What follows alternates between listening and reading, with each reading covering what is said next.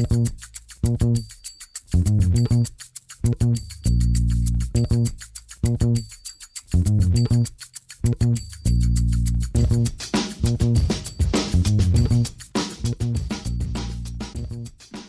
damit hallo und herzlich willkommen zu Football Rausch. Mein Name ist Tim Rausch und an meiner Seite ist wie immer Rahman Ruprell. Guten, gute Nacht, Rahman, weil wir haben erst 2 Uhr morgens tatsächlich. Ganz ungewohnte Uhrzeit. Hallo an alle. Gute Nacht, guten Tag, guten Morgen, was auch immer, Tim. Und ja, let's go. Ja, ganz kurz, ähm, normalerweise ist ja immer Football Rausch Frühstück gegen halb sechs die Aufnahme, aber weil ich morgen früh umziehe, also in ein paar Stunden, und Rahman in den wohlverdienten Kurzurlaub fliegt, ähm, haben wir uns dazu entschieden, dass wir die Folge nicht komplett auslassen wollen, aber dafür das Eagles 49ers Spiel jetzt logischerweise nicht mitnehmen können. Also die beginnen jetzt in einer halben Stunde. Aber wir quatschen einfach über die ganzen Sonntagsspiele. Da gibt es nämlich genug zu bereden. Mit welchem Spiel willst du anfangen, Rahman? Sollen wir gleich mit dem spektakulärsten anfangen? Komm, machen wir es doch. Cowboys, Browns, äh, unfassbar, unfassbares Spiel, unfassbar, was die Cowboys Woche für Woche eigentlich zeigen. Ähm, super spektakuläre Spiele, also langweilig wird einem da nicht. Aber es ist natürlich trotzdem krass, wie wenig ähm, Mike McCarthy aus dieser Truppe rausholt. Du stehst jetzt 1-3, du bist ähm, einem glücklichen Onside-Kick, dank eines glücklichen Onside-Kicks ähm, stehst du nicht 0-4. Das ist schon echt krass. Äh, diese Offense wirkt teilweise sehr, sehr krass explosiv, aber dann haben sie auch unnötige Fehler dabei. Fumbles von Prescott. Ich glaube, Elliott hatte auch einen Fumble. Ja. Ähm, das, das, hat, das war auch schon gegen die Falcons so, dass sie vier Turnover in dem ersten Viertel hatten. Äh, die Cowboys haben jetzt zum Beispiel im ersten Quarter haben sie gut begonnen, 14 Punkte gemacht, aber dann halt gar nicht mehr gescored, äh, zwei Quarter und dann erst am, am Schluss, wo eigentlich schon Garbage Time war, da haben sie dann nochmal ähm, ja, groß aufgezockt, aber das bringt ja dann im Endeffekt nichts. Und ich bin echt beeindruckt von den, äh, von den Browns. Ein richtig starker Gameplan, haben die Schwächen der Cowboys eiskalt ausgenutzt. OBJ wie, wie soll man dieses Spiel von OBJ bezeichnen? Comeback-Game, weil irgendwie das beste Game auf jeden Fall bei den Browns, weil der OBJ, den wir aus den Giants-Zeiten kannten, den gab es ja so nicht mehr, aber jetzt, boah, geiles Game. Ja, äh, mal kurz für die, die es noch nicht mitbekommen haben, die Browns haben 49 zu 38 gewonnen, also eine richtige Punkteschlacht was mich bei, bei diesen Spielen immer so, bei den Cowboy-Spielen so fasziniert, ne? du, du guckst das, dann steht es irgendwie 14-14 und dann, dann guckst du irgendwie gefühlt fünf Minuten nicht hin und auf einmal führen die Browns 41-14. Also man hat immer das Gefühl, die, die Cowboys, die, die geben so ein Spiel so schnell aus der Hand. Ich weiß auch nicht, also die fummeln dann, dann kassieren sie schnell zwei, drei Touchdowns und auf einmal muss Prescott halt wieder 58 Mal den Ball werfen, um den Rückstand aufzuholen. Ähm, du hast es gerade schon angesprochen, OBJ, ein Hammerspiel. Äh, fünf Catches, 81 Yards, zwei Touchdowns und dann noch zwei Läufe, 73 Yards, ein Touchdown. Das waren zwei richtig gute Läufe. Äh, ich bin und der eine, Spiel, der eine Lauf hat das Spiel entschieden. Ja, das war ganz zum Schluss. Ich bin, ich bin sehr froh, dass OBJ da jetzt so durchstartet, weil ich habe immer das Gefühl, entweder man, man hasst OBJ abgrundtief oder man ist ein Fan und ich bin auf der Fanseite von OBJ. Ich finde, das ist ein, ist ein toller Spieler, sehr elektrisierend. Ähm, und wenn der on fire ist, dann ist der wirklich on fire. Äh, auch die, die, die, der, der Touchdown-Pass von Jarvis Landry, dem Wide Receiver für 37 Yards auf OBJ, war, war sehr cool anzusehen. Also, wenn diese Browns-Offensive klickt, dann kann die richtig Spaß machen. Das Laufspiel hat auch sehr, sehr gut geklappt. Also insgesamt haben die Browns über 300 Yards auf dem Boden gemacht. Ähm, Nick Chubb ist während des Spiels sogar ausgeschieden, hat nur sechs Läufe gemacht. Das die, die meiste Arbeit haben da Kareem Hunt, die Ernest Johnson und OBJ gemacht. Und da muss ich aber auch sagen, 300, wenn du 300 äh, erlaufene Yards zulässt, da muss ich auch mal in die, Defensive, in die Defensive der Cowboys gucken, besonders in die Defensive Line. Und da stehen eigentlich gestandene Profis, ehemalige Erstrunden-Picks, teuer bezahlte Spieler, ein Don Terry Poe, ein DeMarcus Lawrence, ein Everson Griffin, Alden Smith, Tristan Hill, ein ehemaliger Erstrunden-Pick. Jungs, kommt schon, ne? Also 300 Yards zuzulassen, gegen zugegeben eine gute Laufoffensive, aber trotzdem, das, das geht doch nicht, oder? Nee, das geht auf keinen Fall. Ähm, ich finde, du merkst auch immer wieder, dass eben Leighton Vanderesh fehlt, der Linebacker, der da auch mal der ein guter Runstuffer ist. Jalen Smith, ähm, so athletisch er ist, irgendwie so richtig kommt er noch nicht in die Saison rein. dass er dann OBJ nicht tackeln kann bei, dem, bei seinem Touchdown-Lauf, das sei ihm verziehen, weil wir haben alle gesehen, dass, also dass OBJ mehr Tempo hat als Jane Smith, das ist, das ist klar, aber trotzdem irgendwie, diese Defense ist so löchrig, da sah ja selbst Baker Mayfield gut aus und das soll jetzt eigentlich nicht so verspottend klingen, aber es klingt, klingt so, weil Baker Mayfield einfach in letzter Zeit mh, ja, gut sah er selten aus. Er sah, man hat sich schon gefreut, wenn er solide aussah. Und heute sah er, fand ich, wirklich gut aus. Ähm, gab, paar, gab paar schöne Plays. Mir haben auch die Playcodes gefallen. Also allein diese Endaround eben mit, mit OBJ, dann eben dieser Fake ähm, oder dieser Trickspielzug, kein Fake, von Jarvis Landry auf, auf Beckham. Das war ähm, flexibel. Das hat alles, war alles insgesamt stimmig.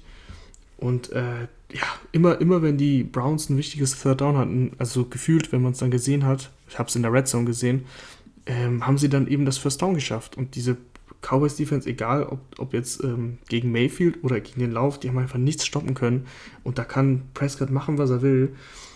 Der hat insgesamt ein gutes Spiel gemacht. Der hat über 500 Yards geworfen. Klar, die lagen sehr, sehr schnell, sehr, sehr hoch zurück und da musste er quasi nur noch werfen. Aber trotzdem, das war ein, insgesamt ein gutes Spiel von Prescott. Aber wie willst du denn, wenn deine Defense 49 Punkte zulässt, also die lassen ja regelmäßig so viele Punkte zu, wie willst du das denn als Quarterback kompensieren? Ja, ich weiß auch nicht, wo die Reise hingeht, aber Gott sei Dank ist ja die Division der Cowboys eine absolute Katastrophe. Ja, das ist ja, das ist absoluter Wahnsinn. Ihr müsst euch vorstellen, die Washington, das Washington Football Team führt die Division an mit 1 zu 3. Die haben das in Woche 1 gewonnen gegen die Eagles und seitdem nur verloren, heute auch gegen die Ravens. Äh, das war jetzt gar nicht mal so beschissen, in Anführungsstrichen, von Haskins. Kein, kein Pick, ein Rushing-Touchdown gemacht. Ähm, 17 zu 31, ganz ehrlich, da habe ich sogar Schlimmeres erwartet. Das ist okay. Ähm, aber es bleibt dabei, dass, die, dass das Footballteam mit 1-3 die Division anführt, weil du diese Division doch mit den Eagles, die jetzt gleich spielen, ähm, die auch noch keinen Sieg haben und die haben einen Unentschieden. Das heißt, die würden, wie würden sie dann stehen? Sie stehen gerade 1. 0-3-1. 0-3-1 würden sie stehen, also sie würden ja auch nicht vorbeiziehen mit, mit einem Sieg. Nee, doch mit dem Sieg würden sie 1-2-1 stehen, dann würden sie den, die, den, die Tabellenspitze ah. erringen mit Na, einem grandiosen Sieg und einem Unentschieden. Stimmt, stimmt, schau mal an, aber trotzdem, also davon gehen wir erstmal jetzt nicht aus. Mal gucken, wie es dann morgen früh ist, wenn ihr das hört. Dann wisst ihr, ob wir recht hatten. Auf jeden Fall, ich habe ein Team vergessen, die Giants, ja. Giants können wir eigentlich auch ganz schnell bequatschen. Das, war defensiv echt gut gegen, gegen, gegen Jared Goff. Ähm, der kam irgendwie nie richtig ins Spiel. Aber diese Offense ist einfach so uninspiriert. Dann kicken sie halt jedes Mal ihre Field Goals, statt einfach mal sich was zu trauen und bei 4. und 3 oder so mal zu gehen in der Red Zone.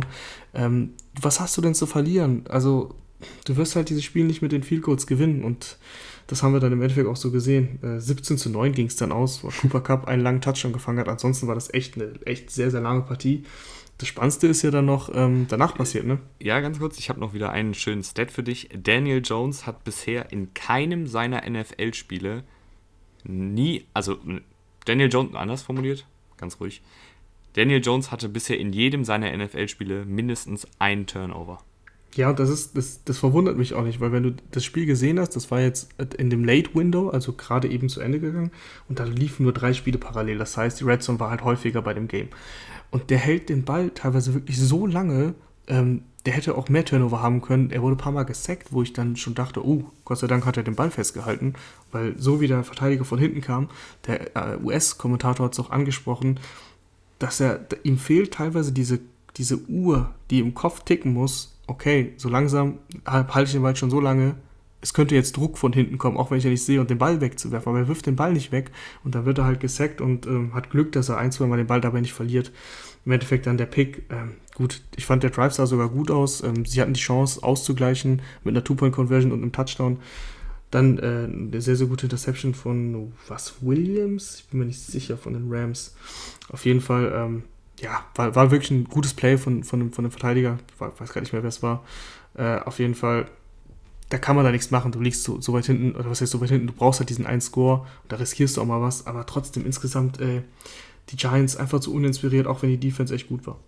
Ja, du hast gerade noch ganz kurz angesprochen, das Spannendste an dem Spiel waren eigentlich die Prügeleien. Also Aaron Donald hat sich einmal mit dem Guard Gates gekloppt, da wurden mal ein paar freundliche Schläge ausgetauscht und Cornerback Jalen Ramsey hat im Spiel schon Golden Tate einmal richtig aus den Latschen getackelt und nach dem Spiel gab es dann nochmal ähm, einen Nachschlag, wortwörtlich. Da wurden nämlich auch wieder Fäuste ausgetauscht und das Ganze hat auch eine Vorgeschichte. Ich bin ja äh, hier auch für den Gossip verantwortlich bei uns in dem Podcast und ich kann euch berichten, Jalen, der gute Jalen, der war mit der Schwester von Golden Tate zusammen und da wird es ja dann schon immer ziemlich persönlich und hatte auch mit oder hat mit der auch ein Kind und während der Schwangerschaft von Golden zwei Kinder, Schwester, oder? Sogar ja, zwei, oder zwei. Auf jeden Fall hat er Kinder mit ihr und während der Schwangerschaft hat der gute Jalen diese Dame, also Mrs. Tate, eben mit einer Stripperin betrogen und ist jetzt mit dieser Stripperin zusammen oder war zumindest mit der zusammen. Also auf jeden Fall nicht die feine englische Art und Golden Tate hat das, glaube ich, auch nicht geschmeckt und der hatte dann wahrscheinlich nach dem Spiel nochmal ein paar eher weniger freundliche Worte, aber auch ein bisschen verständlich. Ja, also wenn die Geschichte so stimmt, wie du, wie du sie erzählst, und das glaube ich dir natürlich, dann hat das Herr Ramsey auch nicht anders verdient. Dann ähm, hat er wirklich einen aufs Maul verdient. Und äh, ja, mir, ich, mir ist noch dieses Tackle in Erinnerung geblieben und das tat, glaube ich, ähm, Tate auch weh. Also es war bei Third Down, äh, da fängt er den Ball und Jalen Ramsey, boah, der, der packt ihn quasi in der Luft und rammt ihn nach unten. Also war ein astreines Tackle. Aber äh, das tut dir schon weh, glaube ich, als, als Receiver. Und dann mit dieser Vorgeschichte, dass es da dann rund ging. Und Jalen Ramsey ist jetzt auch niemand, der dann die Klappe hält. Ne? Das nein, nein, nein, nein, nein, nein, nein. Auf keinen Fall. Der hat dem so. Also, ich will nicht wissen, was er gesagt hat, aber das ging ordentlich ab. Nee, aber wie gesagt, das war da doch das Spannendste an dem Spiel. Weißt du was, Rahman, wenn wir jetzt hier schon bei total langweiligen Spielen sind, nehmen wir das andere doch auch noch mit. Die Bears unterliegen den Colts mit grandiosen 11 zu 19. Ja, das war wirklich eine, boah, also auch mit einer der unattraktivsten äh, Partien zum Zugucken. Ähm, Jonathan Taylor 17 Mal gelaufen, aber teilweise, er hatte ein, zwei explosive, explosive Läufe, aber die meisten endeten dann wirklich sehr unkreative ähm, Run-Designs, was ich von Frank Reich da ein bisschen enttäuscht bin. Die waren dann einfach straight in die Mauer, halt in, in die O-Line rein, in die Defensive Line rein. So für drei, vier Yards nicht mal. Also im, im Schnitt hatte er vier Yards, aber das lag an eben an zwei äh, etwas längeren Läufen. Ähm, und ansonsten, Philip Rivers, finde ich, sieht nicht gut aus. Es reicht halt gegen diese Bears, weil diese Bears offensiv gar nichts hinbekommen haben wir haben von Anfang an gesagt, dass Nick Foles oder Mitch Trubisky nicht die Lösung sind, auch wenn es, äh, auch wenn sie 3-0 standen. Das lag natürlich erstmal dem Spielplan und äh, an der guten Defense. Aber diese Offense, äh, die hätte Potenzial mit einem guten Quarterback. Das haben sie nicht und äh, so ist es halt so ein Team, yo, das, vielleicht kommen sie, vielleicht kommen sie sogar in die Playoffs, so, das würde würd ich nicht mal ausschließen, aber die haben natürlich gar nichts mit, mit, mit einem Titel oder sowas zu tun und ähm, das ist eigentlich ein bisschen schade, weil die Defense hat Potenzial äh, und die Offense hätte es in der Theorie, weil Allen Robinson ist einfach ein wahnsinniger Receiver, auch der Touchdown, den er dann zum Schluss fängt, ist einfach richtig stark, äh, aber ich wünschte mir, dass der mal mit einem guten Quarterback spielen würde. Ja, du, du sprichst das an, also ich habe ja letzte Woche schon die Handbremse gezogen bei den Bears, als äh, sie 3-0 gegangen sind. Habe gesagt, wartet mal ab, bis da eine gute Defense kommt, bis da eine einigermaßen äh, fähige Offensive kommt. Und jetzt haben sie eben elf Punkte aufgelegt gegen eine Colts Defense, die, die auf jeden Fall noch im, im, oberen Mittelfeld ist, würde ich sagen. Na, die Colts Defense ist momentan sogar, glaube ich, Platz 1 in zugelassenen Yards. Also Dann sogar äh, an der Tabellenspitze, was das angeht. Aber ich verstehe auch nicht, warum Ryan Pace damals äh, für Nick Foles diesen Mega-Vertrag in Kauf genommen hat, einen Draftpick auch noch abgegeben hat. Wenn du, und ich weiß, äh, Cam Newton ist ja nicht mal die einzige Option. Cam Newton wäre natürlich, ich als alter Cam Newton-Fan werde natürlich jetzt hier sofort Cam Newton sagen, aber du hättest zum Beispiel doch auch einen Teddy Bridgewater verpflichten können. Du hättest einen James Winston mal anrufen können. Ich habe so das Gefühl, die. Ich weiß auch nicht, was da der Plan war. Und, und du sagst, die Defensive ist gut, aber mit der Offensive wirst du einfach nicht gegen gute Teams mithalten können. Nee, genau so ist es. Ähm, ich möchte auch gar nicht viel mehr Worte über die Bears verlieren, weil äh, wer so wilde Entscheidungen in der Offseason trifft und, äh, trifft, und die haben wir schon, die haben wir schon hier in dem Podcast ähm, thematisiert und kritisiert. Also warum man einen Pick hergibt für Foles und ihn da, also und auch noch ihn bezahlt quasi.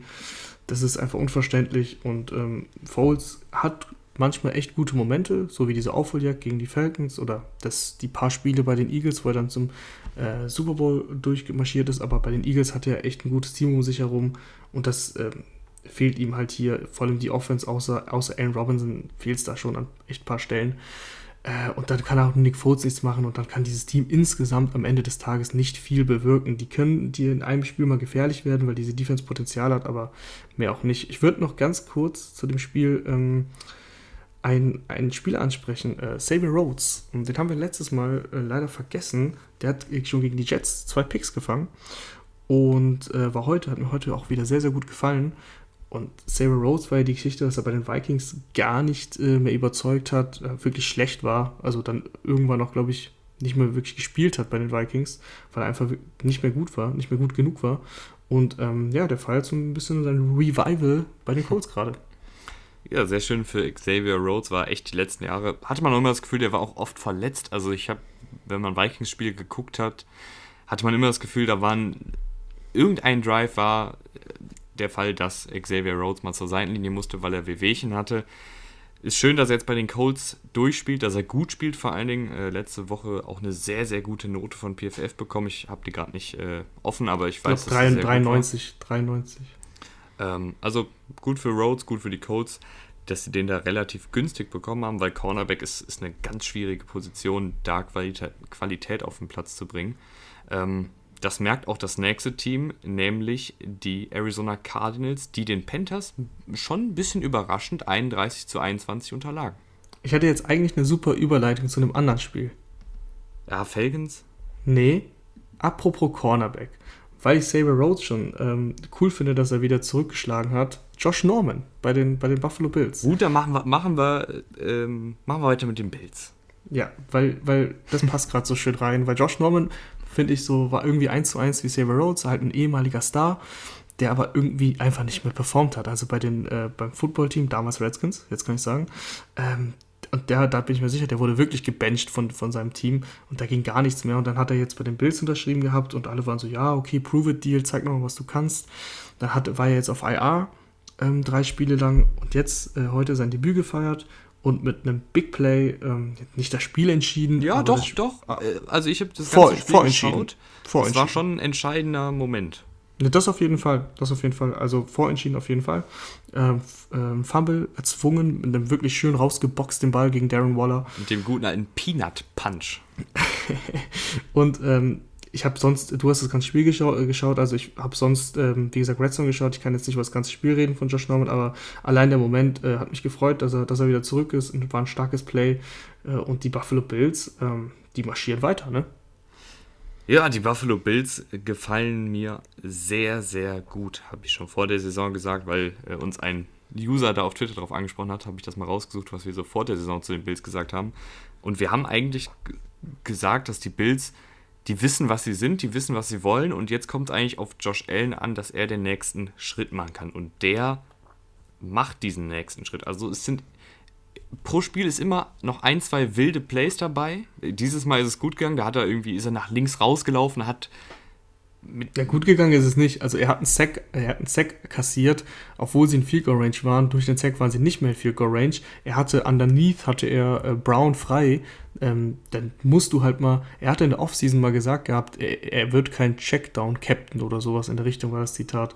Ähm, aber manchmal, und das gehört dazu, zu einem guten, zu einem sehr guten Quarterback, zu einem schlauen Quarterback, dass du halt mal deinen Checkdown nimmst. Also du kannst nicht jedes Mal das Big Play erzwingen wollen, vor allem nicht, wenn du mit zwei Touchdowns führst. Wenn du da nicht in ähm, Sack kassierst, dann machst du ein Field Goal, dann ist es ein Three-Possession-Game und so war es dann One-Possession-Game am Ende und wenn sie den Onset-Kick schaffen, dann kann es nun mal irgendwie ganz wild werden. Also natürlich sehr unwahrscheinlich, sie haben auch gewonnen, aber da muss er einfach noch, das sind diese Plays, die einen als Bills-Fan, glaube ich, wahnsinnig werden lassen und auch als äh, Coaching-Stuff.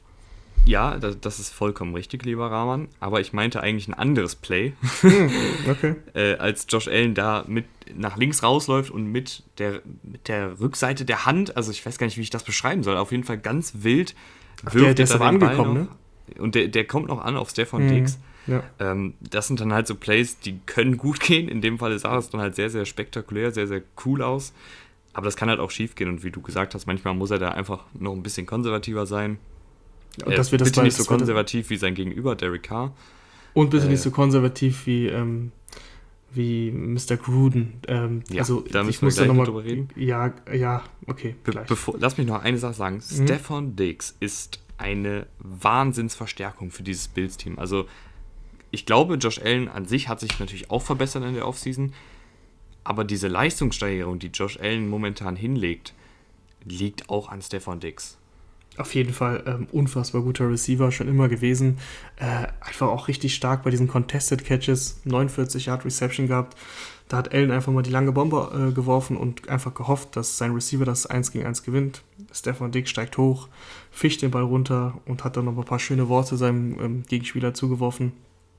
Äh, Stefan ist einfach echt ein richtig geiler Spieler, vor allem eben bei diesen Contested-Situationen. Das hat dieser Offense auch gefehlt. Du hattest letztes Jahr hattest du John Brown, Cole Beasley, ähm, wer war dein dritter Receiver, weiß ich jetzt gar nicht. Isaiah McKenzie war noch da, der auch dieses Jahr da ist. Aber da hat dir halt irgendwie so ein Spielertyp gefühlt, genau wie Stefan Diggs, so dieser Spielertyp äh, DeAndre Hopkins, Stefan Diggs, Possession Receiver, die halt auch mal die Contested Catches fangen.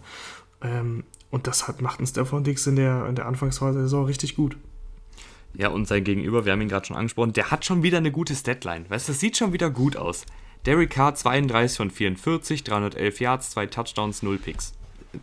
Sieht wieder perfekt aus. Aber es ist wie, wie immer das Gleiche. Und ihr könnt mir da, ihr könnt mir das gerne, äh, könnt uns ja gerne auf Social Media schreiben. Wenn die Raiders mit zwei Touchdowns hinten liegen, dann habe ich einfach, dann, dann kribbelt es bei mir nicht, dann habe ich nicht das Gefühl, äh, so jetzt, jetzt kommt hier noch ein Comeback von Derek Carr und den Raiders.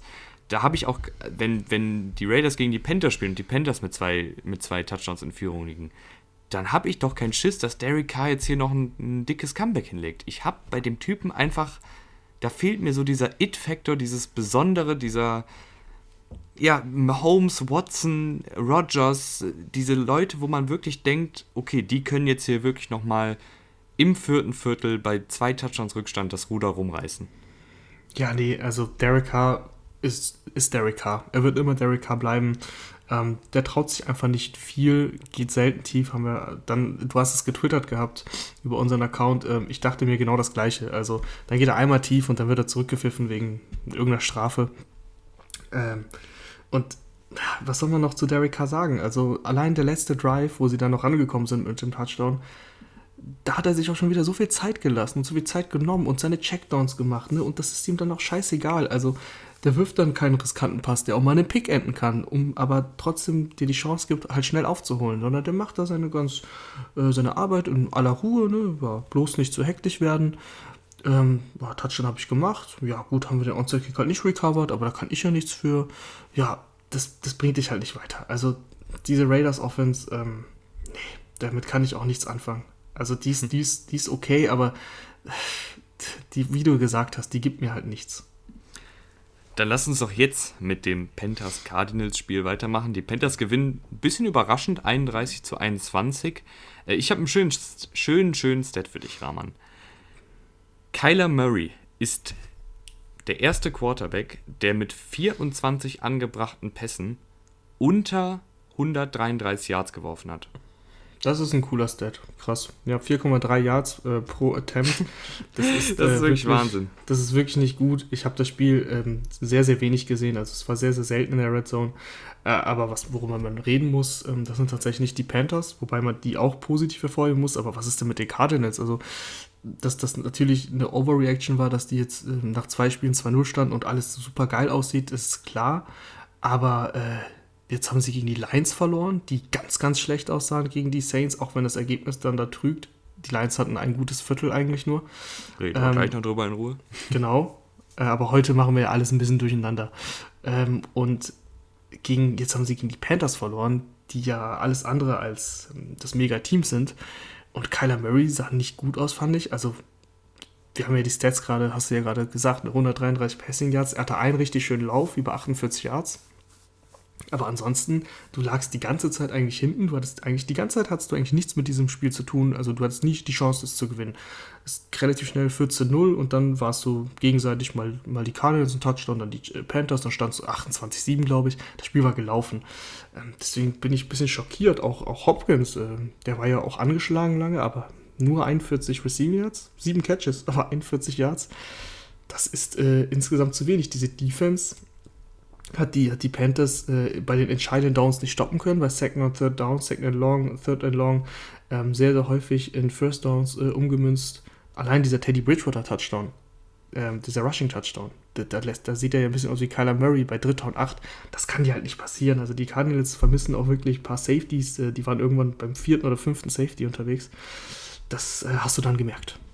Ja, äh, zwei Sachen dazu. Einmal, das Laufspiel der Panthers hat sehr, sehr gut funktioniert gegen die Cardinals und das darf dir halt eigentlich nicht passieren, weil die Panthers haben eine solide O-Line, aber die laufen da mit Mike Davis, Reggie Bonifon und Teddy Bridgewater, die alle drei jeweils 5,3 Yards pro Lauf erzielt haben. Und wie ihr an den Namen hört, das sind jetzt alles drei keine Namen, die bekannt dafür sind, dass sie begnadete Ballträger sind. Hast du keine Statistik dafür, wann es das letzte Mal drei Spieler gab, die den gleichen Average hatten? Nee, habe ich leider nicht. Habe ich leider nicht. ähm, und positiv bei den Panthers, Robbie Anderson habe ich ehrlich gesagt vor der Saison nicht gesehen, dass er da jetzt der, der beste Receiver ist bei den Panthers, aber der liefert wirklich Woche um Woche ab, ist auch die, die Lieblingsanspielstation von Teddy Bridgewater, also der wird sehr, sehr oft bedient und münzt dann diese, diese Targets auch in viele Yards und Catches. Dementsprechend, ein sehr, sehr explosiver Spieler. Ja. Dementsprechend enttäuscht ein bisschen DJ Moore bisher, ne? In dieser ja, Saison. ja ähm, man kann nicht alle füttern, Rahman. Nee, ich hätte tatsächlich gedacht, eben, dass DJ Moore so perfekt da reinpasst und Robbie Anderson so eigentlich nicht so reinpasst, aber es ist genau umgekehrt. Da sieht man mal, wir mächtigen Experten, ähm, da wurden wir eines Besseres belehrt, ähm, oder ich. Äh, auf jeden Fall Nee, ich auch. Also ja, ich war auch da auf der Meinung, ja, dass Robbie ich, Anderson ich glaub, eher so ich, als. Ich glaube nicht nur wir beide. Aber ähm, um mal noch kurz aufs Laufspiel zu äh, sprechen zu kommen, ich muss es sagen, es tut mir leid, aber Christian McCaffrey steht 0-2. Die Carolina Panthers ohne Christian McCaffrey stehen 2-0. Mm, und das zeigt mal wieder alles. Und ich lasse wirklich nie wieder redet mit mir irgendjemand über Running Backs. Weil wenn Christian McCaffrey eben im Endeffekt nichts ausmacht, wenn er fehlt, dann äh, tut es mir leid, aber dann brauchst du keinem Christian McCaffrey 64 Millionen für vier Jahre bezahlen und äh, den ganzen anderen Heinis da, äh, die Elliots der Welt, äh, nee, es tut mir leid, die sind es alle nicht wert. ja, aber weißt du, ähm, müssen wir jetzt gar nicht drüber quatschen. Ich, ich habe um die Uhrzeit auch keine Lust zu diskutieren und eigentlich, du hast ja recht, du hast ja recht, Rahman, ich möchte es nur nicht zugeben. Okay. Ähm, was mich aber auf Cardinals Seite sehr wundert, du hast es gerade angesprochen, die haben total Probleme auf Safety. Und was ist eigentlich mit Isaiah Simmons los? Also der steht fast gar nicht auf dem Platz. Wir haben vor der Saison gesagt, äh, die müssen ihn eigentlich in so einer variablen Rolle einsetzen, dass er mal ein bisschen Safety spielt, mal ein bisschen Linebacker, mal als Blitzer. Ähm, halt sehr kreativ. Die haben ihn im ersten Spiel, haben sie ihn als Middle-Linebacker aufgestellt, da sah er überhaupt nicht gut aus. Wurde einmal ganz heftig verbrannt von ja. Ray Mostert. Und, und jetzt jetzt irgendwie, ich spiele fast gar nicht mehr. Was ist denn da los, dass er dann nicht mal auf das Safety ist, aufgestellt wird? Ist, du weißt es ähm, wahrscheinlich auch nicht. Ich weiß, das ist eine doofe Frage verdammt, für dich. Das ist eine verdammt gute Frage. Es ist eine verdammt gute Frage. Es ist eine Frage, die auch bei den Cardinals-Fans auf Twitter auftaucht. Ähm, und ich kann, die, ich kann sie dir natürlich nicht beantworten. Äh, ich frage es mich auch. Ich weiß nicht, was da los ist. Da, da, wir sind ja nicht beim Training dabei. Ähm, vielleicht passt da noch was nicht. Der braucht ein bisschen länger, um sich an die NFL zu gewöhnen. Es äh, wundert mich extrem. Aber ich bin auch genauso wie du total ähm, ja, verwundert, dass Isaiah Simmons kaum eingesetzt wird. Ist immerhin der achte Pick des Drafts gewesen und war hoch gelobt. Äh, nicht nur von uns, sondern von eigentlich jedem Experten. Ähm, und ja, jetzt steht er da und äh, ich weiß jetzt noch nicht, weil die Zahlen leider noch nicht so schnell aktuell sind, aber ich kann mal kurz schauen, äh, wie viele Snaps er letzte Woche gespielt hat. Das wäre dann schon mal ein Indikator zumindest für. Er hat uns. auf jeden Fall äh, heut, heute auch nicht viel gespielt. Genau, ich habe es ja, ja schon. Also er hat 15% der Snaps letzte Woche gespielt und heute waren es eher weniger. Ähm, das ist sehr, sehr erstaunlich und da muss man echt mal, ja, muss man eigentlich einfach mal den Cliff fragen, was da los ist. Ja, oder Vince Joseph, den Defensivkoordinator, der ja schon genau. letzte Saison eine eigentlich der schlechtesten Defensiven aufs Feld geschickt hat und seinen Job behalten hat, mit vielen Fragezeichen in die Saison gegangen ist und jetzt schon wieder ja, sehr am Schwimmen ist. Und vor allen Dingen, wenn er dann halt seinen, seinen achten Pick im Draft auf der Bank lässt. Ja, total, total merkwürdig. Machen wir weiter mit dem ersten Pick im NFL-Draft mit Joe Burrow und seinen Cincinnati Bengals, die den ersten Saisonsieg eingefahren haben, gegen die Jacksonville Jaguars mit 33 zu 25 gewonnen. Und Rahman, ähm, ich habe gerade gesagt, ich habe keine Lust zu diskutieren, aber vielleicht stimmst du mir auch zu. Wenn man nur auf die Saison 2020 blickt, ist Joe Burrow für mich ein Top 10 Quarterback. Uh, das ist ein Hot Take. Das ist ein Hot ich finde, der ist nicht mal so hot. Ich finde, Joe Burrow, der spielt wie jemand, der schon seit sechs, sieben Jahren in der NFL spielt. Der spielt total cool, unbeeindruckt hinter einer desolaten Offensive Line. Der hat wirklich so oft einen Pass Rusher im Gesicht. Bleibt cool, bleibt locker, total unbeeindruckt, bringt trotzdem seine, seine Pässe mit sehr, sehr viel Gefühl, sehr viel Touch, einer unfassbaren Präzision an. Und auch die eine Interception, die steht zwar auf dem Statsheet, aber auch das ja, war, nicht war, nicht seine Schuld. war nicht seine Schuld. Ähm, und da lässt sich Drew Sample die Butter vom Brot nehmen. Ja, äh, also Joe Burrow, die letzten, nicht nur heute, sondern die letzten Spiele gefällt der mir richtig, richtig gut. Ey, definitiv. Die, also für wenn die Bengals, warte, letzter Satz, wenn die mhm. Bengals eine Offensive Line nächstes Jahr auf die Kette kriegen, dann wird Joe Burrow die NFL im Sturm erobern. Dafür würde ich meine Hand ins Feuer legen. Auf jeden Fall ähm, bin ich voll bei dir an sich. Joe Burrow spielt richtig, richtig gut und Top 10, äh, das ist mir jetzt äh, zu, zu, spontan. Ich habe jetzt nicht alle im Blick, um da jetzt Ja oder Nein zu sagen. Aber ähm, Joe Burrow spielt wirklich richtig gut und wie du schon gesagt hast, der hat so viele, so viel Druck eigentlich jedes Mal, dass der da so cool bleiben kann. Der kassiert richtig heftige Hits teilweise. Heute wurde ihm auch ein Touchdown weggenommen, weil Trey Hopkins ähm, sich ein Holding geleistet hat. Also äh, ich sag mal so, die O-Line tut ihm da wirklich selten einen Gefallen und trotzdem ähm, läuft es richtig gut bei Joe Burrow. Also da kann man eigentlich gar nicht viel zu sagen. Jetzt gegen die, gegen die Jaguars, ich meine, da muss man auch mal ein bisschen zurückrudern. Die Jaguars sind jetzt nicht das, nicht das Top-Team, ähm, aber der hat ja auch schon gegen die Chargers ordentlich gewirkt. Da hatte er ein paar Fehler dabei, aber das ging und das war noch gegen eine sehr gute Defense. Damals auch nicht so ganz so verletzungsgeplagt. Ähm, also Joe Burrow finde ich auch sehr gut, aber man muss natürlich auch heute Joe Mixon erwähnen der endlich mal, man muss es schon so sagen, endlich mal, der ja auch sehr unter dieser O-Line leidet, äh, richtig, richtig abgeliefert hat mit fast 200 Total Yards, ich glaube 180 und drei Touchdowns, also ein brutales Spiel von Joe Mixon. Und die Bengals haben den ersten Sieg gefeiert. Also ich glaube, dieses Jahr wird es mit dem Number One Pick nichts, weil Joe Barrow alleine für vier bis fünf Siege sorgt tatsächlich. Ja, ich glaube, also ich würde mich an ich, ich weiß es natürlich noch nicht, aber wenn wir die, die Predictions für die Saison 2021 machen, dann wird Joe Burrow von mir eine der Raketen sein, das glaube ich. Wenn er bis dahin nicht schon äh, absolut durchgestartet ist. Aber Joe Burrow gefällt mir richtig, richtig gut. Und bei den Jaguars. Also für dich ja, momentan Offensive Rookie of the Year. Ja, ähm, bei den Jaguars. Es sind halt die Jaguars, ne? Was will man jetzt groß sagen? Minshu war wieder, war wieder in Ordnung. Äh, James Robinson, der Running Back, der, den sie als undrafted Free Agent äh, geholt haben, also da auch ähm, Hut ab vor der Scouting-Abteilung, dass sie da so, ein, so eine, die Nadel im Heuhaufen entdeckt haben. Und James Robinson gefällt mir auch sehr, sehr gut, kreiert super, super viele Yards nach dem ersten Kontakt, ist auch als im Passspiel einzusetzen. Also da haben sie echt einen guten Running Back gefunden, besser als den, den sie vorher hatten. Ne? Und äh, was, was sagt uns das über, über Running Backs? ja, Rahman, ist okay, komm, jetzt. Okay, nee, ähm, hast ja recht. Und äh, DJ Chark hat mir gefallen, äh, sehr gut gespielt. Ähm, vor allem der erste Touchdown, den er gefangen hat, oh, wunderschöner Toe-Drag-Swag, wie man so schön sagt. Das sah sehr gut aus. Aber insgesamt spielen diese Jaguars natürlich nur so, ja, um die goldene Ananas halt, ne? Das, da, natürlich geht es für die jetzt nicht hier um die, um die Playoffs und äh, die wollen natürlich auch nicht, also die wollen, sagen wir mal so, die Spieler wollen nicht ähm, tanken und äh, den Number One Pick holen, sondern die wollen einfach gut spielen, aber im Endeffekt reicht es natürlich vorne und hinten nicht äh, wenn du gegen die Bengals 33 ähm, Punkte kassierst und äh, ja, was soll man dazu sagen? Auch wenn Joe Burrow gut aussieht, aber gegen diese, gegen diese O-Line ähm, geht da trotzdem mehr an sich. Deswegen lass uns nicht so lange, so viel Zeit über dieses Spiel verlieren. Das ist, sind zwei Teams, die, die im unteren Tabellenkeller irgendwo, irgendwo spielen. Und ähm, Joe Burrow hat mir auch wirklich sehr gut gefallen und äh, dem, dass dem Jungen die Zukunft gehört, äh, das haben wir mittlerweile gesehen. Aber gehen wir mal weiter, würde ich sagen.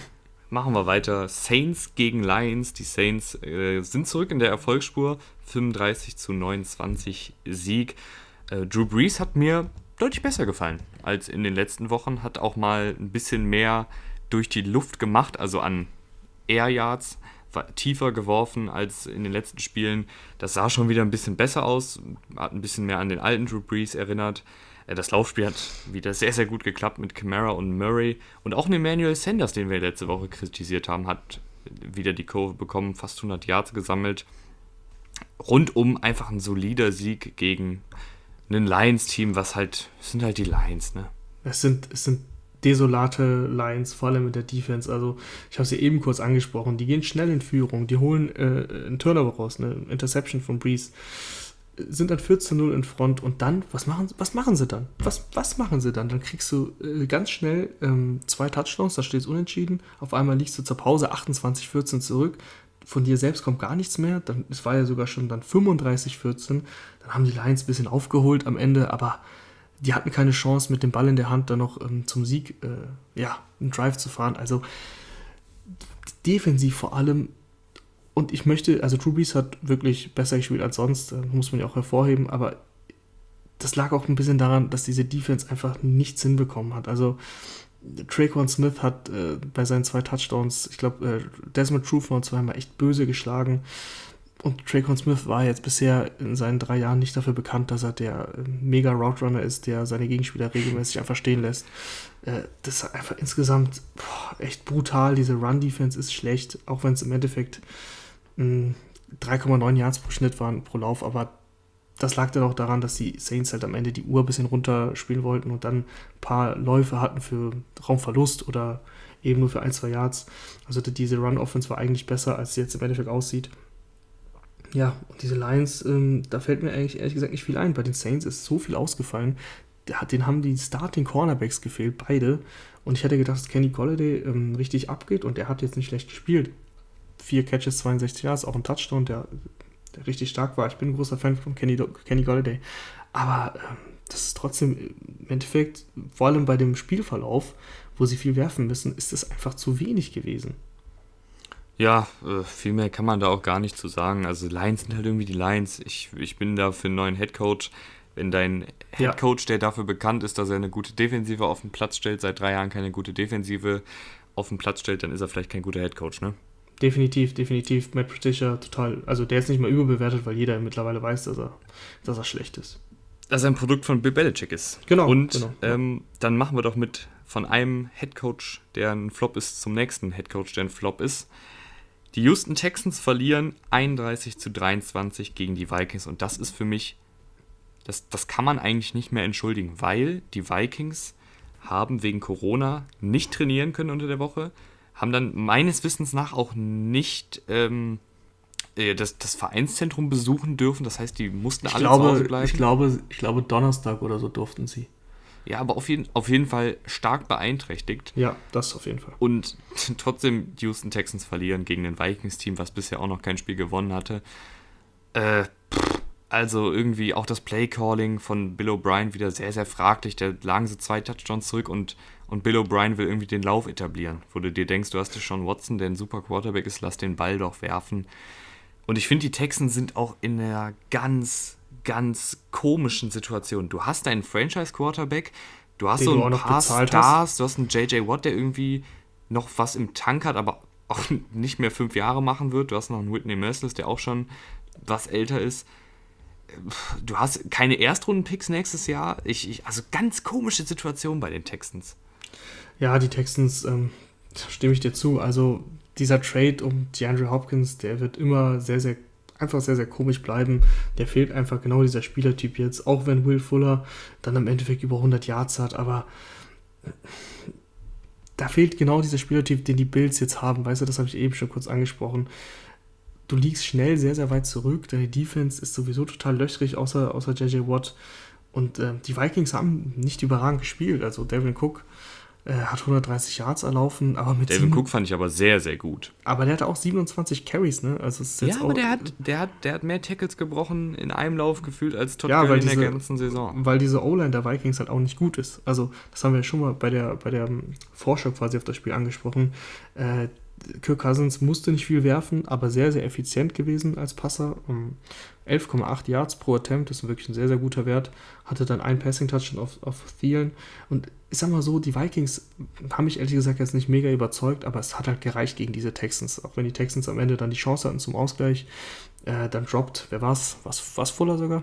Ich glaube, es war Fuller, ja, der, also der, Drop, da war ja schon ein sehr akrobatischer Versuch. Ja, Drop, Drop klingt jetzt zu hart, aber er hat ihn halt ähm, fallen gelassen. Also das ist halt ein Drop. er hat ihn halt nicht gefangen. Er hat ihn halt nicht gefangen. Punkt. Ähm, und da war es so geil, ne? Der versucht da irgendwie einen One-Handed-Catch und einen Toe-Drag und Rahman aus der Zentrale.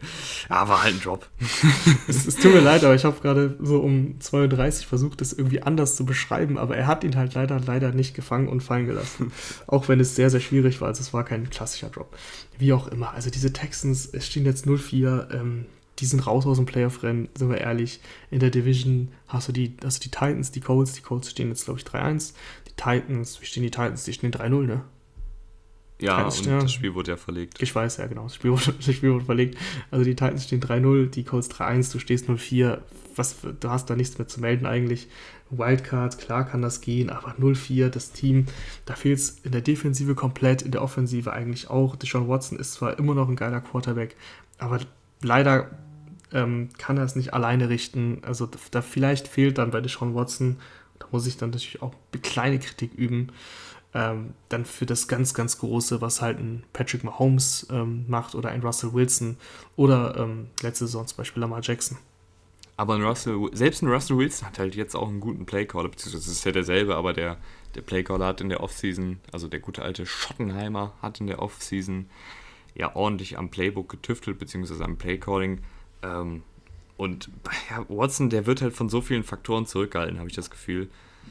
Ähm, das, ich weiß nicht, wo, Ja, die, wo die Reise ja. für die Texans in den nächsten Jahren hingehen soll.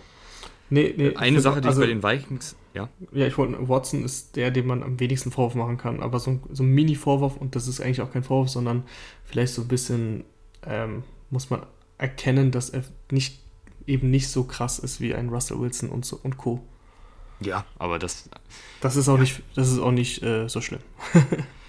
trotzdem noch ein, auf jeden Fall ein Top 10 Quarterback Der wie Joe Burrow. Definitiv. Ähm, bei den Vikings, eine Sache würde ich noch hervorheben: Justin Jefferson schon wieder mit einem Spiel über 100 Yards. Also der startet da jetzt richtig gut durch und gefällt mir auch sehr, sehr gut. Also Justin Jefferson bringt da, ist da fast jetzt schon in dieser Stefan Dix-Rolle, dass er eben diese Explosivität mitbringt. Auch ein Thielen wirkt wieder sehr, sehr spritzig nach vielen Verletzungen in den letzten Jahren.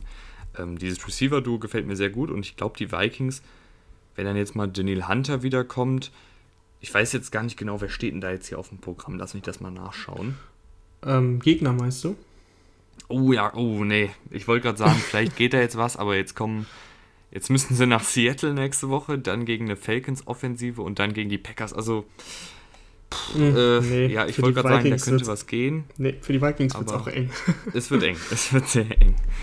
Ähm, machen wir weiter mit, machen wir doch weiter mit den Seahawks, Genau, die wir haben noch, 31 zu 23 gegen die Dolphins gewinnen. Wie hast du das Spiel verfolgt? Ähm, wie immer in der Red Zone, also ich habe nicht rein NFL geguckt, aber ähm, das wurde schon häufiger gezeigt und was mir aufgefallen ist, und da muss ich auch mal Kritik an deinem, an deinem Liebling üben. Brian Flores hat mir einfach ähm, beim Decision Making überhaupt nicht gefallen. Also ich habe es eben schon kurz angerissen bei den Giants ähm, und wer, ich weiß nicht, ob es jetzt, ich glaube, es waren vier Field Goals am Ende. Wer vier Field Goals gegen Russell Wilson kickt, der wird das Spiel nicht gewinnen. Also warum man dann so ein Schisser ist und einfach nie dafür geht und dann bei Dritter und Drei im letzten Viertel bei 17 zu 12 Rückstand ähm, ein Laufspiel zu callt und ich weiß, dass er für die Defense verantwortlich ist, aber im Endeffekt ist er auch, also fürs Playcalling, sagen wir mal so, er, wenn er passen will, dann wird er gepasst. Dann wird er, er bestimmt nicht den Spielzug, der gepasst wird, aber er, wenn er passen will, dann wird auf jeden Fall gepasst. Und bei Dritter und Drei da zu laufen für, Minus, für ein Minusyard und dann wieder zu kicken zum 17 zu 15, äh, das bringt dich einfach nicht weiter. Und äh, davor schon ein paar Entscheidungen, also immer so bei äh, Fourth and ja, Medium würde ich sagen, Dritter, Vierter und Drei, Vierter und Vier, jedes Mal die Kicking Unit draufgeschickt und so gewinnst du halt keine Spiele in dieser, in dieser Liga, vor allem nicht gegen Russell Wilson. Äh, das, äh, das, ich bin da auch echt teilweise verzweifelt, weil ich es einfach nicht verstehen kann, wie, wa- warum, warum Coaches so handeln. Also das, die Ergebnisse sprechen ja nicht für dich. Wir haben eben gesagt, wir sprechen noch kurz über die Raiders ähm, in dem Bezug äh, und was, was äh, John Gruden da auch veranstaltet hat mit seinem, also mit seinen Calls quasi bei 4 und 2 und 4 und 1 und so weiter kicken zu lassen. Beide haben das Spiel verloren. Ähm, das hilft dir nicht. Ich weiß nicht, wann es die Coaches erkennen. Ansonsten Russell Wilson mal mit einer menschlichen Performance.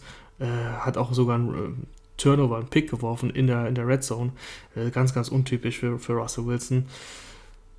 War aber auch ein sehr gutes Play von Xavier Howard, muss man sagen. Auf jeden Fall, auf jeden Fall. Also die Seahawks, muss man sagen, ähm, ja, die haben ihren Stiefel runtergespielt und das getan, was sie machen mussten. Es hat halt gereicht. Mehr war es ähm, auch nicht.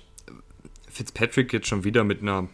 Also Fitzpatrick diese Saison ist generell jetzt nicht mehr so spektakulär. Ne? Wir feiern den natürlich als Typen, du vor allen Dingen. Ryan Fitzpatrick, Legende, der hat schon wieder einen Rushing-Touchdown gelaufen. Ja, aber 47 wann ist, Rushing Zeit, wann ist Rahman? Komm runter. Ja. Wann ist denn mal da Zeit für Tour? Ähm, wann haben sie die bei? Das haben wir schon hundertmal gesagt, ne? Das ist aber erst in Woche 11, glaube ich. Also das dauert noch zu lange. Das, das ist eine gute Frage und das, ist jetzt wieder so das Ding, ich sehe halt Tour im Training nicht. Ich weiß nicht, wie ready Tour ist, aber natürlich wollen wir alle sehen, was er kann. Und äh, theoretisch ist auch jetzt schon Zeit für Tour. Also kann sie noch jetzt nächste Woche einfach mal reinwerfen. Aber ich finde das immer ganz gut mit dabei und ich finde noch sehen die Dolphins nicht so schlecht aus, dass du unbedingt Fitzpatrick raushauen musst. Das Team liebt Fitzpatrick, die spielen alle gerne mit dem und das finde ich auch immer einen wichtigen, wichtigen Indikator. Ähm, deswegen würde ich erstmal noch mit Ryan Fitzpatrick gehen. Aber klar, du hast deinen, du hast deinen First Round Quarterback auf der Bank. Jeder will, jeder will wissen, was er kann. Und wenn sie ihn jetzt reinwerfen, dann wäre es alles andere als ein Fehler. Also, das ist im Endeffekt die Entscheidung vom Coach. Und ich würde ihn auch gerne im Training sehen, um dann sagen zu können: Ja, komm, wirf ihn doch rein. Oder in der Preseason. Wir haben ihn ja leider nicht mehr in der Preseason gesehen. Ja, das ist dieses Jahr echt die Sache. Ähm, mhm. Dann lass uns noch kurz über die Seahawks quatschen. Du hast es gerade schon gesagt, Wilson war mit einer menschlichen Performance, war jetzt auf keinen Fall schlecht, aber war jetzt halt auch nicht äh, fünf Touchdowns, 400 Yards, muss er natürlich auch nicht jede Woche machen. Natürlich, ja. Äh, eine Sache, die, also dass DK Metcalf wegen, äh, da, da, dass der so tief gewählt wurde, nur weil er nicht so nicht so gut um ein paar Pylonen laufen kann, ist mir echt ein Rätsel. Also ja, der, damals, ist ja, der ist doch nicht beweglich. ja, aber damals im Jetzt, jetzt habe ich dich kurz erwischt. ja, du hast mich, du hast mich kalt erwischt. Ähm, ich kann auch gefühlt nicht mehr richtig sprechen, aber damals beim Combine war DK Metcalf wirklich in jeder Disziplin die Creme de la Creme. Und dann kam der Three-Cone-Drill, wo es darum geht, dass du schnell um Pylonen läufst und zwar damit deine Wendigkeit zur Schau stellst, was halt für einen Receiver nicht ganz unwichtig ist, weil gewisse Routen erfordern natürlich eine gewisse Wendigkeit, wenn du dann gerade ausläufst, dann nach rechts oder nach links abbiegen musst, dann musst du halt beweglich in der Hüfte sein und das, äh, dafür ist dieser Three-Cone-Drill halt ein guter Indikator. Aber dass DK Metcalf dadurch halt so tief gefallen ist und dann erst spät in der zweiten Runde gewählt worden ist, ist halt ein absoluter Witz, weil der Typ ist eine Vollmaschine. Die, die Seahawks lassen ihn jetzt ja auch nicht alle Routen laufen. Der macht halt viel mit äh, tiefen Routen, Screenpässe, aber du, du musst ja nicht mehr machen. L läuft ja. Das kann eh keiner stoppen. Ja, genau so ist es. Ähm, wir wollten ja nicht über die Eagles und die San Francisco 49ers reden, aber ich muss es kurz machen, weil das Spiel läuft schon. Und ähm, ja, Carson Wentz hat gerade eine Interception geworfen. Also bei den Eagles und bei Carson Wentz, da läuft es halt gar nicht. Rückwärts. Rückwärts. Ähm, haben wir eigentlich jetzt schon alle Spiele besprochen? Nee, nee, nee. Und, und letzte Sache, ich wollte noch KJ Wright hervorheben, weil der Typ kriegt irgendwie gar keine Liebe. Der, der ist ja immer im Schatten von Bobby Wagner, aber ist seit Jahren ein echt guter Linebacker. Jetzt auch im Spiel gegen die Dolphins drei Pässe vereitelt, acht Tackles gesetzt. Ähm, der war echt überall zu sehen. Äh, hat mir sehr, sehr gut gefallen. Und jetzt, lieber Rahman, sind noch zwei Partien auf echt? der Uhr. Wir haben Sogar einmal zwei? noch die, die Buccaneers gegen die Chargers und oh, dann ja. deine Ravens gegen Washington. Ach so, ja, okay, ich dachte, die, die Ravens hätten wir aber nee, das, ähm, lass, lass doch über die Buccaneers reden. Ähm, das hat äh, ein bisschen holprig angefangen mit Tom Brady, ein Pick 6 auch geworfen und da lag man relativ schnell dann 7 zu 21 sogar zurück. Aber dann hat Tom Brady ähm, richtig abgeliefert. Also in der Folge, glaube ich, äh, vier Touchdowns geworfen und äh, zwischenzeitlich irgendwie 14 von 15 gewesen für, weiß ich nicht wie viel Yards, über 200. Ähm, das war dann echt richtig, richtig gut, was Tom Brady da gezeigt hat. Und die Chargers, ähm, was ich viel beeindruckender eigentlich finde, ist Justin Herbert. Wieder ein was heißt wieder, aber letzte Woche war es nicht so gut, aber jetzt wieder ein äh, sehr, sehr gutes Spiel gemacht. Vor allem diese zwei Bomben auf einen Practice-Squad-Spieler, äh, Tyron Johnson und, und Jalen Guyton. Guyton, der hatte schon einen Touchdown Guyton. gemacht ähm, gegen die Chiefs. Das, ist, äh, das waren einfach zwei richtig brutale Würfe, vor allem auf Guyton. Da hatte er richtig Druck und hat den angebracht. Bei Tyron Johnson hatte er glaube ich, keinen Druck. Aber trotzdem war das ein super, super Wurf. Es fällt auf, dass Keen Allen sehr krass in dieser Offense eingesetzt wird. Äh, wieder 12 Targets gesehen, letzte Woche sogar 19. Äh, und ja, dass die alleine, dass die Chargers da nah dran waren am Sieg, das ist äh, beeindruckend und das zeigt, dass Justin Herbert, ähm, den wir hier ja häufig kritisiert haben, doch sehr, sehr talentiert ist. Ja, da, da würde ich jetzt gar nicht, das, das, also dass er talentiert ist, ja, ich musste kurz husten. Kein Thema. Ähm, das Talent habe hab ich ihm ja nie abgestritten. Also ich war ja immer so hier der, der Haupt-Herbert-Gegner. Äh, ähm, das reine Potenzial, dass er die Wurfkraft hat, das war immer klar. Der hat die Statur, der hat die Athletik, der hat die Wurfkraft. Hat er auch jetzt gezeigt, dass, es, dass, dass diesen Wurf, den er da rausgehauen hat, den, den können vielleicht eine Handvoll Quarterbacks auf der Welt machen. Also das ist wirklich wahnsinnig gut. Was mich bei Justin Herbert persönlich viel mehr beeindruckt, ist die Art und Weise, wie er jetzt eine Defensive liest, wie er wirklich guckt, ist mein erster Read offen? Nee. Ist mein zweiter Read offen? Nee. Ist der dritte offen? Ja, okay, ich werfe dahin. Das habe ich halt bei Oregon sehr, sehr selten nur gesehen. Ähm, aber jetzt bei den Chargers hat er das in dieser kurzen Offseason scheinbar abgestellt oder es wurde ihm besser beigebracht. Ich weiß nicht, ob die Coaches das bei Oregon nicht hinbekommen haben, aber ich sehe da eine, eine richtig gute Entwicklung auf der mentalen Seite bei Justin Herbert und das habe ich halt nicht kommen sehen, weil ich habe vier Jahre bei Oregon geschaut.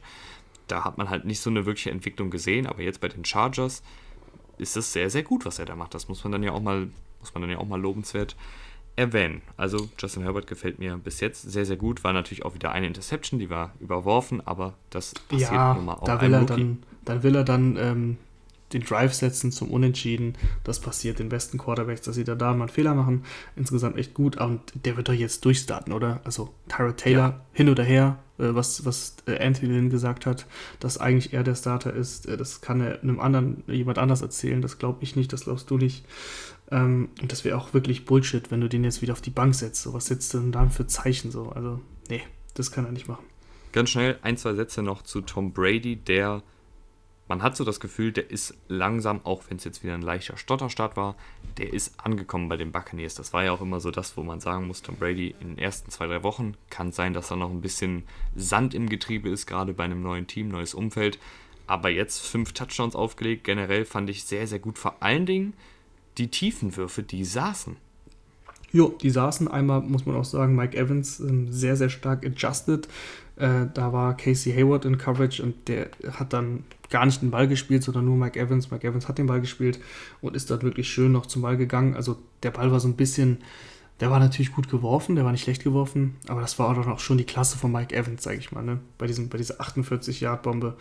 Äh, ansonsten trotzdem äh, Tom Brady wirklich ein gutes Spiel gemacht, nachdem eben die, nach dem Pick 6 und ja, es läuft eigentlich in dieser Offense und dabei fehlt Chris Godwin für mich tatsächlich der wichtigste Receiver in dieser Offense. Äh, Mike Evans ist natürlich immer noch sehr, sehr dominant über Outside, aber wenn du einen Drive eben konstant am Laufen halten willst, dann ist so ein Chris Godwin, finde ich, wertvoller und der fehlt dir sogar noch und so mit allen Waffen hast du irgendwie nie so richtig spielen können, weil Chris Godwin jetzt schon häufiger Probleme hatte. Also erst war es eine Concussion, jetzt ist es äh, der Oberschenkel. Deswegen ähm, eigentlich wirklich sehr, sehr viel, vielversprechende Offense und es kann eigentlich nur besser werden, wenn die ganzen Waffen wieder da sind. Leonard Fournette hat zum Beispiel heute auch gefehlt. Ähm, Ronald Jones hat das ganz gut gemacht, auch über 100 Yards erlaufen, guten Schnitt gehabt.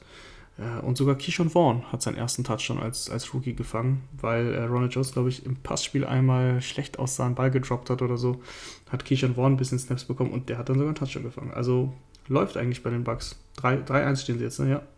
3-1 ja. und ich finde, sie sehen, also dafür, dass sie Woche 1 gegen die Saints verloren haben, finde sie sehen besser aus als die Saints. Deutlich besser.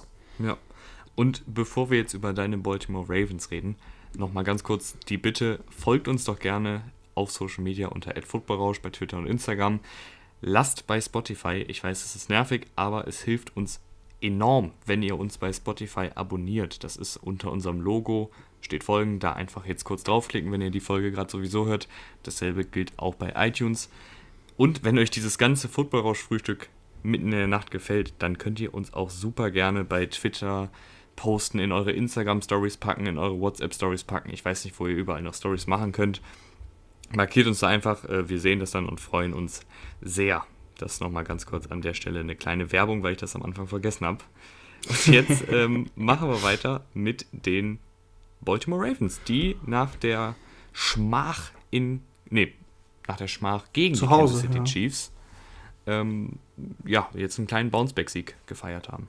Der erwartete Bounceback-Sieg gegen Washington. Ähm, ich habe eben, glaube ich, kurz über Haskins gesprochen gehabt schon. Also, wie gesagt, Haskins äh, sah jetzt nicht schlecht, äh, nicht schlecht aus, aber diese Offense, ähm, da fehlt es einfach an, an sehr, sehr vielen Stellschrauben. Ein Rushing-Touchdown hat er gemacht, immerhin kein, keine Interception geworfen. Terry McLaurin hat mir sehr, sehr gut gefallen. 10 Catches, 118 Yards und da denke ich mir jedes Mal wieder, boah, wenn der in der Offense spielen würde, die echt was kann. So, ne? Stell dir mal den bei den Bucks vor oder so. Also Terry McLaurin, ähm, ich bleibe ein Believer und ja, diese Stats, die er da auflegt in dieser Offense, da wäre noch so viel mehr drin. Zu Lamar Jackson, äh, ja, solides Spiel, würde ich sagen. Der Rushing Touchdown, der war natürlich sensationell, über 50 Yards, ähm, bisschen gewackelt und dann Speed, mit seinem Speed, da ist er halt dann durch. Äh, ansonsten als Passer, der eine Pick fand ich, der war schon ein bisschen ja, unnötig, äh, kurz vor der Halbzeit. Warum gehst du das Risiko ein, du führst? Kein guter Wurf. Äh, ansonsten andererseits wieder der Touchdown-Pass auf äh, Andrews, der erste. Ähm, da kommt er gerade so aus einem Sack raus, äh, läuft nach links, wirft dann in, also gegen die Laufrichtung perfekt. Der, der fällt wirklich genau in die Arme von, von Andrews. Wirklich ein sensationeller Wurf.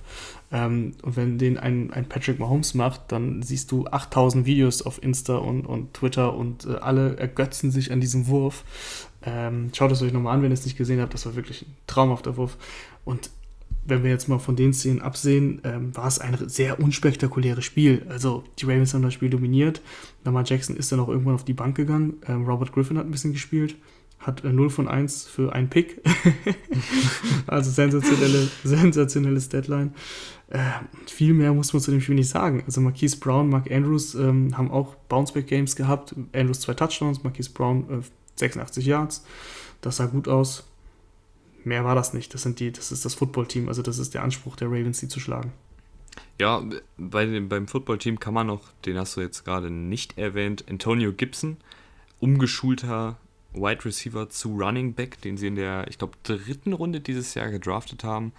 Der hat jetzt so ein kleines ähm, ja, Breakout-Game, hat da sehr, sehr viel auch im Passspiel gefangen und auch als Läufer gut. Also ich glaube, der könnte da jetzt echt so langsam, aber sicher die, die Starterrolle einnehmen und die meisten Snaps sehen, weil JD McKissick, der da jetzt auch noch ein bisschen rum, rumwurschtelt im Backfield, ich, der ist jetzt nicht die Langzeitantwort. Ja, JD McKissick hatte tatsächlich sieben Catches für 40 Yards. Ähm, wow, Anthony Gibson im Vergleich nur vier Catches, aber 82 Yards. Ähm, für den ersten Touchdown äh, des Footballteams war ähm, Anthony Gibson noch komplett allein verantwortlich. Da hat er einen schönen Catch gehabt, ein paar schöne Rushes und ist dann am Ende von der Goal-Line noch reingelaufen. Also, das ist wirklich ein vielversprechender Spieler. Ähm, mit Antonio Gibson und eben Terry McLaurin hast du zwei wirklich vielversprechende Spieler. Die Offensive Line ist leider nicht mehr so gut, wie sie mal war, ist aber immer noch nicht äh, komplett katastrophal. Also da geht einfach mehr, wenn Dwayne Haskins dir mehr gibt. Und ähm, ja, das ist heute, die Ravens sind nicht der Maßstab. Äh, ich hätte gern die gleiche Leistung von Dwayne Haskins gegen zum Beispiel die Bengals oder so. Ich weiß ja nicht, äh, gegen wen haben sie letzte Woche gespielt? Ja, ich ich überlege gerade auch, gegen gegen- wen hat der letzte Woche nochmal so schlecht ausgesehen? Ich weiß es nicht mehr. Es war auf jeden Fall, es war auf jeden Fall ein einfacher Gegner als die Ravens. Ähm, gegen die Cardinals zum Beispiel sah er, ah genau, gegen die Browns, gegen die Browns, da sah er ja katastrophal aus. Und das Spiel hätten sie gewonnen, wenn er nicht so schlecht ausgesehen hätte. Weil ähm, die Browns da wirklich ein paar Fehler gemacht haben und die, die das Footballteam trotzdem geführt hat im letzten Viertel. Äh, ja, und wenn du, wenn du dann solche Fehler machst, dann gewinnst du halt so ein Spiel nicht. Und wie gesagt, äh, 314 Yards, kein, kein Turnover, kein Touchdown, keine Interception. Ähm, ist okay, aber bringt dich halt auch gegen die Ravens nicht weiter. Ja, und mit diesem schönen Haskins-Monolog verabschieden wir uns jetzt auch in den Feierabend. Rahman, ich wünsche dir ein. Wo geht's überhaupt hin? Ich wünsche dir einen schönen Urlaub, Ja. aber wohin? Ein Zusatz noch zu Haskins.